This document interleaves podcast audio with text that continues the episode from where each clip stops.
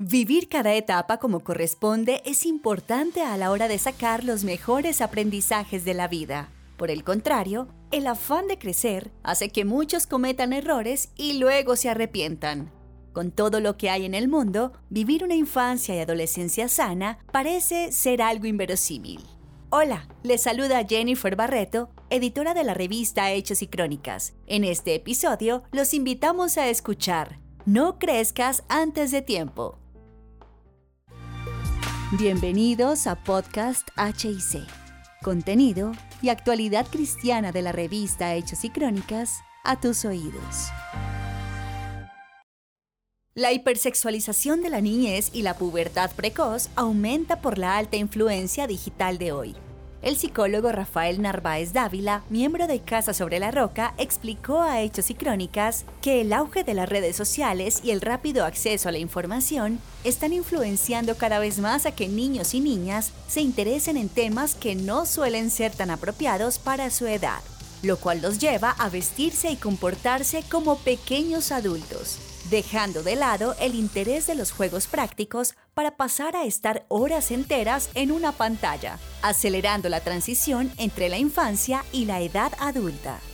Parte de la responsabilidad la tienen los papás o los adultos a cargo de la crianza, al permitir y ver como divertido que una niña de 10 años perree, use tacones y se maquille, o que un niño presuma cuántas novias tiene y tenga acceso temprano a contenido erótico.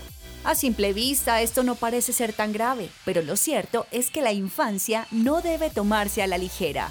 Es una etapa que nunca regresa. El ser humano está en un constante proceso de desarrollo vital. Los niños y niñas que se encuentran entre 1 y 13 años experimentan un gran desarrollo biopsicosocial que les ayudará a enfrentarse a situaciones a futuro. Por tal motivo, adultizar a un niño haciendo que crezca antes de tiempo es perjudicial, porque se salta otras etapas, dejando inconclusos ciclos fundamentales para su desarrollo, dice Narváez. Con todo lo anterior, puedes pensar que estoy exagerando, que no es para tanto o que es lo que hacen todos tus amigos. Pero si te atreves, contesta con sinceridad la siguiente pregunta. ¿Lo que imitas es realmente lo que te identifica y quieres ser cuando crezcas?